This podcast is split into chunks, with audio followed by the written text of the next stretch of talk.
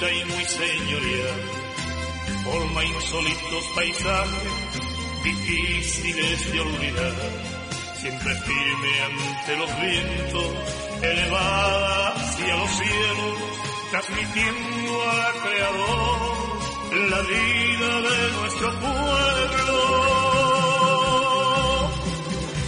Es la palmera canaria con las montañas y el mar, la que hace de estas islas un lugar muy singular. Es la palmera canaria junto al y al volcán, símbolo de nuestra tierra y un canto a la libertad. Símbolo de nuestra tierra y un canto a la libertad. Amigos y amigas, bienvenidos todos a este día domingo, un día precioso y ahí les saludamos desde nuestra querida Radio Faicán. Estamos en el programa 441 que ya son semanas, ¿eh? Sí, y a don Paco pues le da mucha alegría, a mí también, ¿por qué no? y creo que también a ustedes porque ya permanecemos durante más de 10 años eh, junto a ustedes trasladando y trayendo la traída ¿no? de la palabra de Dios que resuena siempre en esta emisora donde nosotros nos sentimos agradecidos y recordamos a Domingo, recordamos a Inma, que siempre, siempre está atenta a cualquier pequeño detalle que necesitemos para que todo el programa sea agradable a todos ustedes. Como Ezequiel oiga, dirá, y a mí no me nombra. Sí, también un saludo a Ezequiel. Sí, siempre el primero con el que nos tropezamos preparando su programa de la tarde. Y bueno, pues... Vamos al Evangelio de hoy. ¿De quién es? Eh? El Evangelio de hoy es de San Mateo en el capítulo 17 y de los versículos del 1 al 9. Dice así. En aquel tiempo Jesús tomó consigo a Pedro, a Santiago y a su hermano Juan y se lo llevó aparte a una montaña alta a la vista de ellos su aspecto cambió completamente. Su cara brillaba como el sol y su ropa se volvió blanca como la luz. Y se le aparecieron Moisés y Elías conversando con él. Pedro tomó la palabra y dijo a Jesús, Señor, Señor, qué bien, qué bien se está aquí. Si quieres, yo haré tres tiendas, una para ti, otra para Moisés y otra para Elías. Estaba Pedro todavía hablando cuando una nube luminosa los cubrió con su sombra y una voz que salía de la nube dijo, Este, este es mi hijo, el amado, mi, mi predilecto, escúchenlo. Al oír la voz, los discípulos sellaron al suelo llenos de miedo. Pero Jesús se acercó, los tocó y les dijo, Levantaos, no temáis. Ellos se levantaron, los miraron a Jesús, pero ya no vieron a nadie más que al propio Señor Jesús. Y mientras bajaban del monte, Jesús les ordenó, no cuenten a nadie la visión hasta que el Hijo del Hombre resucite de entre los muertos. Palabra de Dios. Pues amigos, una subida al monte nos viene bien a todos, ¿eh, Paco?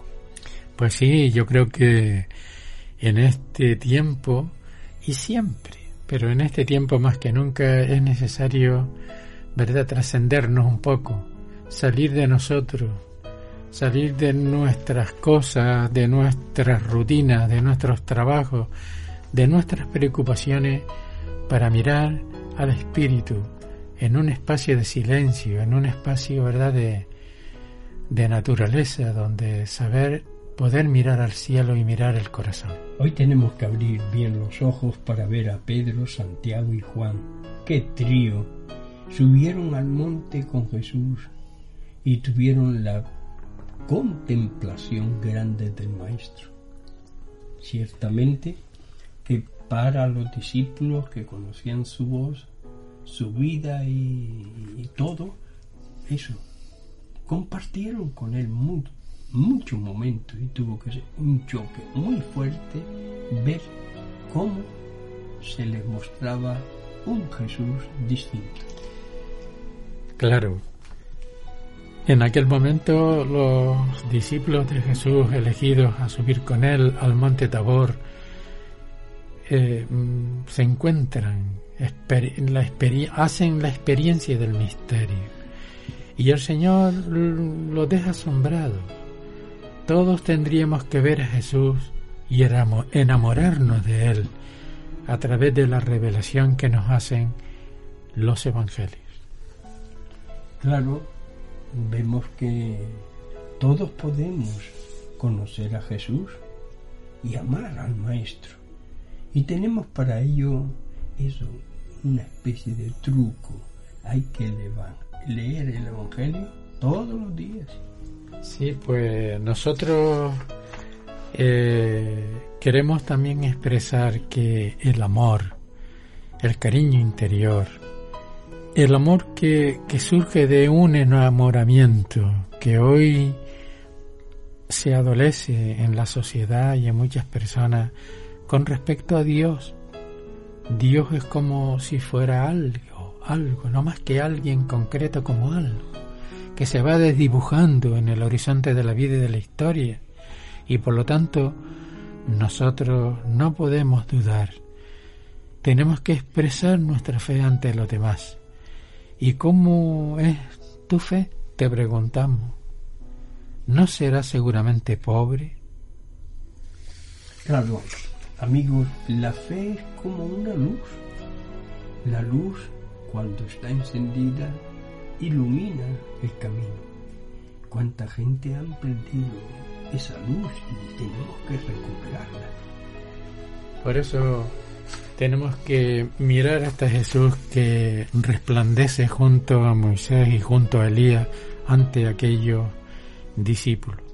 Luego lo vamos a ver en otro monte dentro de muy poco tiempo, pero no resplandeciente como en este momento, no junto a Elías y Moisés en su gloria, sino amasado, más que amasado, clavado, ¿eh? con muchos clavos allí a un madero, como un ser, vamos, despreciable, como decía el profeta Isaías y allí está estará entregando, entregando su vida. Por lo tanto, yo creo que todos tenemos que pensar cuando hay tantos problemas en nuestra vida, tantos problemas, vemos a tantas mujeres donde, en fin, la violencia de los hombres se cierne sobre ellas y les quitan la vida. O vemos a tanta gente capaz de robar, de, de, de, de pisotear los derechos de los pobres, de vivir, digamos, metidos en el mundo de la riqueza y del poder. ¿Por qué sucede eso? Sencillamente porque hemos dejado de mirar a ese Jesús y enamorarnos de Él para ser un mundo donde la alegría de la pobreza sea realmente un remedio, una fortaleza para ser una sociedad más igualitaria, más de todo, más, más fraterna. Claro, eh, no hace mucho alguien me decía, mire, yo quiero conocer a Jesús. ¿Cómo? ¿Cómo puedo hacer? Qué bonita pregunta, Paco. Sí, ciertamente.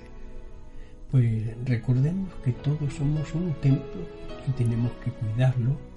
Y claro, lógico que eso, hay mucho ruido y hay que buscar la manera de encontrar a Jesús. Hay que buscar momentos de silencio en este tiempo.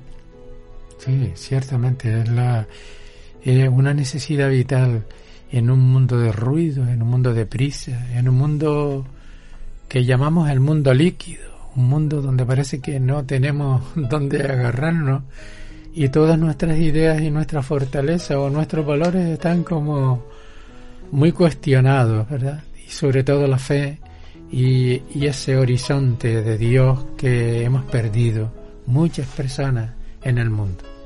Pues vamos, seguimos remando, que no se partan los remos.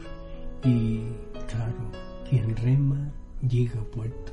Tenemos que llegar a esa semana preciosa, santa, que nos regala a un Jesús que pasa por la cruz y luego resucita. Por eso, querido radioyente, no se trata de quedarnos, digamos, ensimismados en el dolor, en, en el sacrificio, en, en, en toda, digamos, la fuerza dolorosa de esa pasión de Jesús de Nazaret. Tenemos que ver fundamentalmente el amor, la entrega generosa, el cariño que tiene Él hacia el ser humano, a los cuales salva y le da la esperanza de que todo lo que hagas en este momento en la vida, la familia, tu trabajo, lo que sea, tenga un sentido y una dimensión aquí, porque hay una esperanza, digamos, mayor de vivir el misterio que aún desconocemos, pero vivir ese misterio de, de unirnos en el amor absoluto que es Dios. Pues este tiempo, ya sabe, lo empleamos los cristianos para acercarnos a Jesús, para decirle las gracias, para pedirle a Dios por todos los que han perdido la fe. En este momento pues queremos hacer un paroncito breve para oír una canción del, de Pedro Casaldáliga, un obispo brasileiro que bueno que está en el Brasil, ahí ha dado la vida, él se siente, se siente de allí del, del Brasil, aunque él es catalán, pequeño de estatura pero grande a los ojos de Dios porque es un hombre de una gran altura espiritual y vive en medio de los indios y no y enfermo ya muy malito. Sí, con 92 años y el hombre cuando yo estaba por allá, como me decía, canarillo, una vez al mes aquí en mi casa y el hombre eso me servía la comida. Pedro Casandal.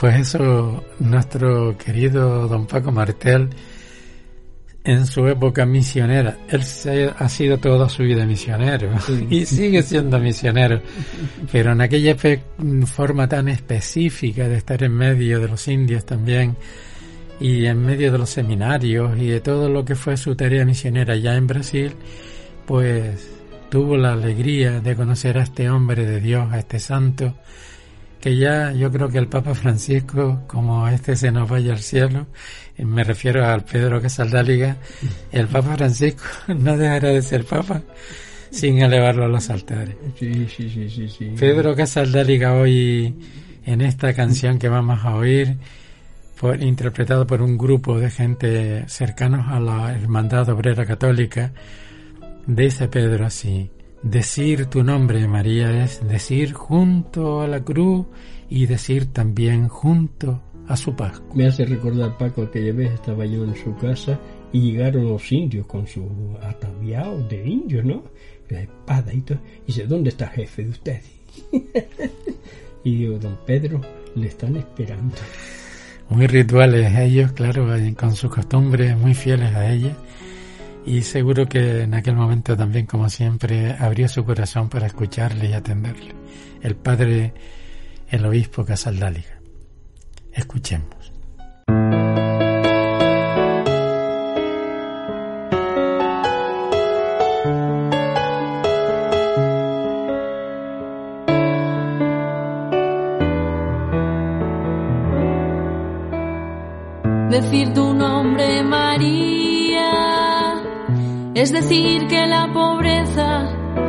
Compra los ojos de Dios. Decir tu nombre, María, es decir, que la promesa sabe a leche de mujer. decir tu nombre, decir tu nombre, decir tu María. Decir tu nombre, María, es decir que nuestra carne viste el silencio del verbo. Decir tu nombre, María, es decir que el reino viene caminando con la historia. Decir tu nombre, decir tu nombre, decir tu nombre, María. Decir tu nombre, María, es decir junto a la cruz y en las llamas del Espíritu. Decir tu nombre, María, es decir que todo nombre puede estar lleno de gracia. Decir tu nombre, decir tu nombre, decir tu nombre, María.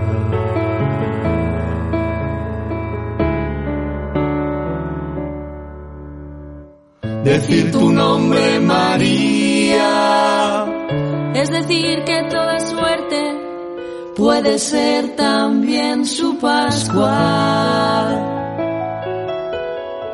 Decir tu nombre, María. Decir tu nombre, María. Es decirte toda suya, causa de nuestra alegría. Decir tu nombre,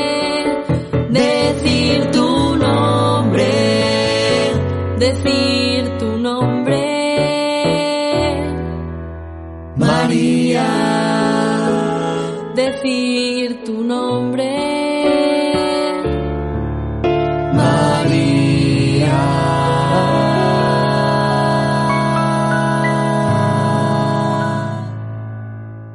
Pues muy bien, con unos tintes de más modernidad y, y en fin, con unos arreglos, digamos, interesantes, se ha puesto música, se ha puesto voz a estos versos sobre María de Pedro Casaldalía. Espero que les ayude en este tiempo para acercarnos a la cruz de Cristo y a la Pascua, resurrección del Señor. Pues sí, Paco tenía por ahí escondido algunos pensamientos sobre este tiempo de...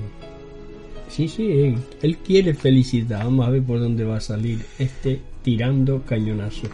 Bueno, queridos amigos, desde aquí queremos hoy felicitar a los que viven la cuaresma. Sí, porque no es un momento de tristeza. Antiguamente era con unos tintes y un poco tal más. Es momento de alegría. Un momento de esperanza, un momento de mirarnos hacia adentro, de barrer la casa, de abrir las ventanas de nuestra alma y de nuestro corazón y todos nuestros mejores pensamientos que ayudan a este tiempo. Y dice uno de estos pensamientos, felices quienes viven la cuaresma, limpiando el corazón de veces que a veces, por cierto, tienen muchas manchas. Sí, felices aquellos que saben practicar la justicia con el ayuno y eso, no entran en el consumismo. Felices los que no ven televisión basura y los que dan tiempo para la oración en este tiempo. Así que en este tiempo procura a lo mejor negarte a un par de cigarros, a un par de café, a no echar tanta azúcar dentro del mismo, esa copita que te apetece siempre a determinada hora, sacrificarla, cosas de ese tipo. Llegan al corazón de Dios cuando tú te esfuerzas y además tu salud te lo agradecen también, así que no solamente la salud del espíritu. Paco, cuando nombraste los cigarros, me acuerdo en el sur de Brasil se planta mucho tabaco, ¿no? Sí, sí. Y cuando iban a misa, eh, yo le decía a la gente, vayan pasando los que van matando a la gente despacio. Sí, sí, me recuerdo yo a mi, a mi tío Pancho, a, mi- a mis primos, a mi padre tal, con el cigarrillo siempre como caído a un lado y solían tener un poco amarillo la comisura, la comisura del labio. Dice también, felices quienes intentan suavizar el corazón de piedra, de piedra. ¿Cuántos corazones de piedra tenemos a nuestro alrededor, en nuestros hogares, en nuestra iglesia, en los creyentes y en los que no creen y dan la espalda? Y todo ello suavizando este corazón de piedra para tener más ternura y más compasión. Claro, este corazón nos hace, nos hace ir al mejor cardiólogo del mundo, a Jesús de Nazaret, ese sí, que cuando entra en nuestro corazón, ¡oh! lo limpia. Y también, también dice otro pensamiento, felices quienes creen que el perdón es uno de los pilares del Evangelio de Jesús que ayuda a vivir la fe. cuántas cosas, lo que ha dicho don Paco, eh, en fin, arreglan el mundo, arreglan la familia, arre- arreglan las relaciones de padres con hijos, de profesores con alumnos, de vecinos con vecinos, en fin, etcétera. Y también dice así, felices los que abren su corazón, su corazón abrirlo a Dios, pidiéndole que transforme su vida en fruto de alegría. precioso. Y este otro que le decimos, felices los creyentes, que renuevan cada momento su fe para hacer cada día un mundo mejor. Y en fin, también queremos decirle que son felices quienes se ponen al servicio de los demás y en especial de los más pobres. A veces pensamos en la pobreza de la carencia de dinero, la carencia de, de alimentos, pero a veces hay unas carencias de cariño y tú sabes dónde están esas carencias. O unas carencias y razón de la palabra, de la comunicación con el otro. Y tú sabes en qué momento, en qué situaciones, cómo estás en relación con los demás. Pues quita esas pobrezas de tu corazón en este tiempo para que tú seas feliz, para que tú seas bienaventurado, para que tú seas persona gozosa, llena de alegría en lo más profundo. Por lo tanto verás que la cuaresma no son momentos, digamos, de tristeza, de cerrazón, de, de oscuridades. No, no, no, no, no. Son momentos de apertura, de decir, bueno, he arreglado la puerta de mi corazón, he arreglado aquello que en mí estaba roto, que no me dejaba ser feliz, que no me dejaba caminar, que no me dejaba dormir, que no me dejaba ser persona. Pues amigos, si un futbolista hace gimnasia y hace entrenamientos para poder ganar, hagamos en este tiempo un entrenamiento. Limpiemos el corazón, compartamos con los pobres y le digamos al Señor gracias, porque Jesús nos salvó. Y yo añadiría lo de don Paco no por corregir nada, sino simplemente que a mí me parece que en todo lo que hoy hemos hablado con ustedes, les que, le que deberíamos también de decir al Señor, gracias Señor por quererme tanto. Pues sí, qué bonito. Amigos, gracias a todos ustedes que sintonizan con nosotros y de ahí que juntos podamos decir ¡Viva el domingo!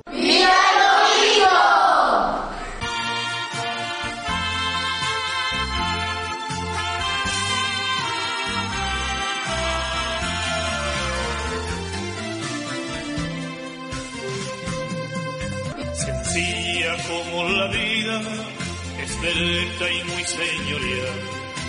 Forma insólitos paisajes, difíciles de olvidar.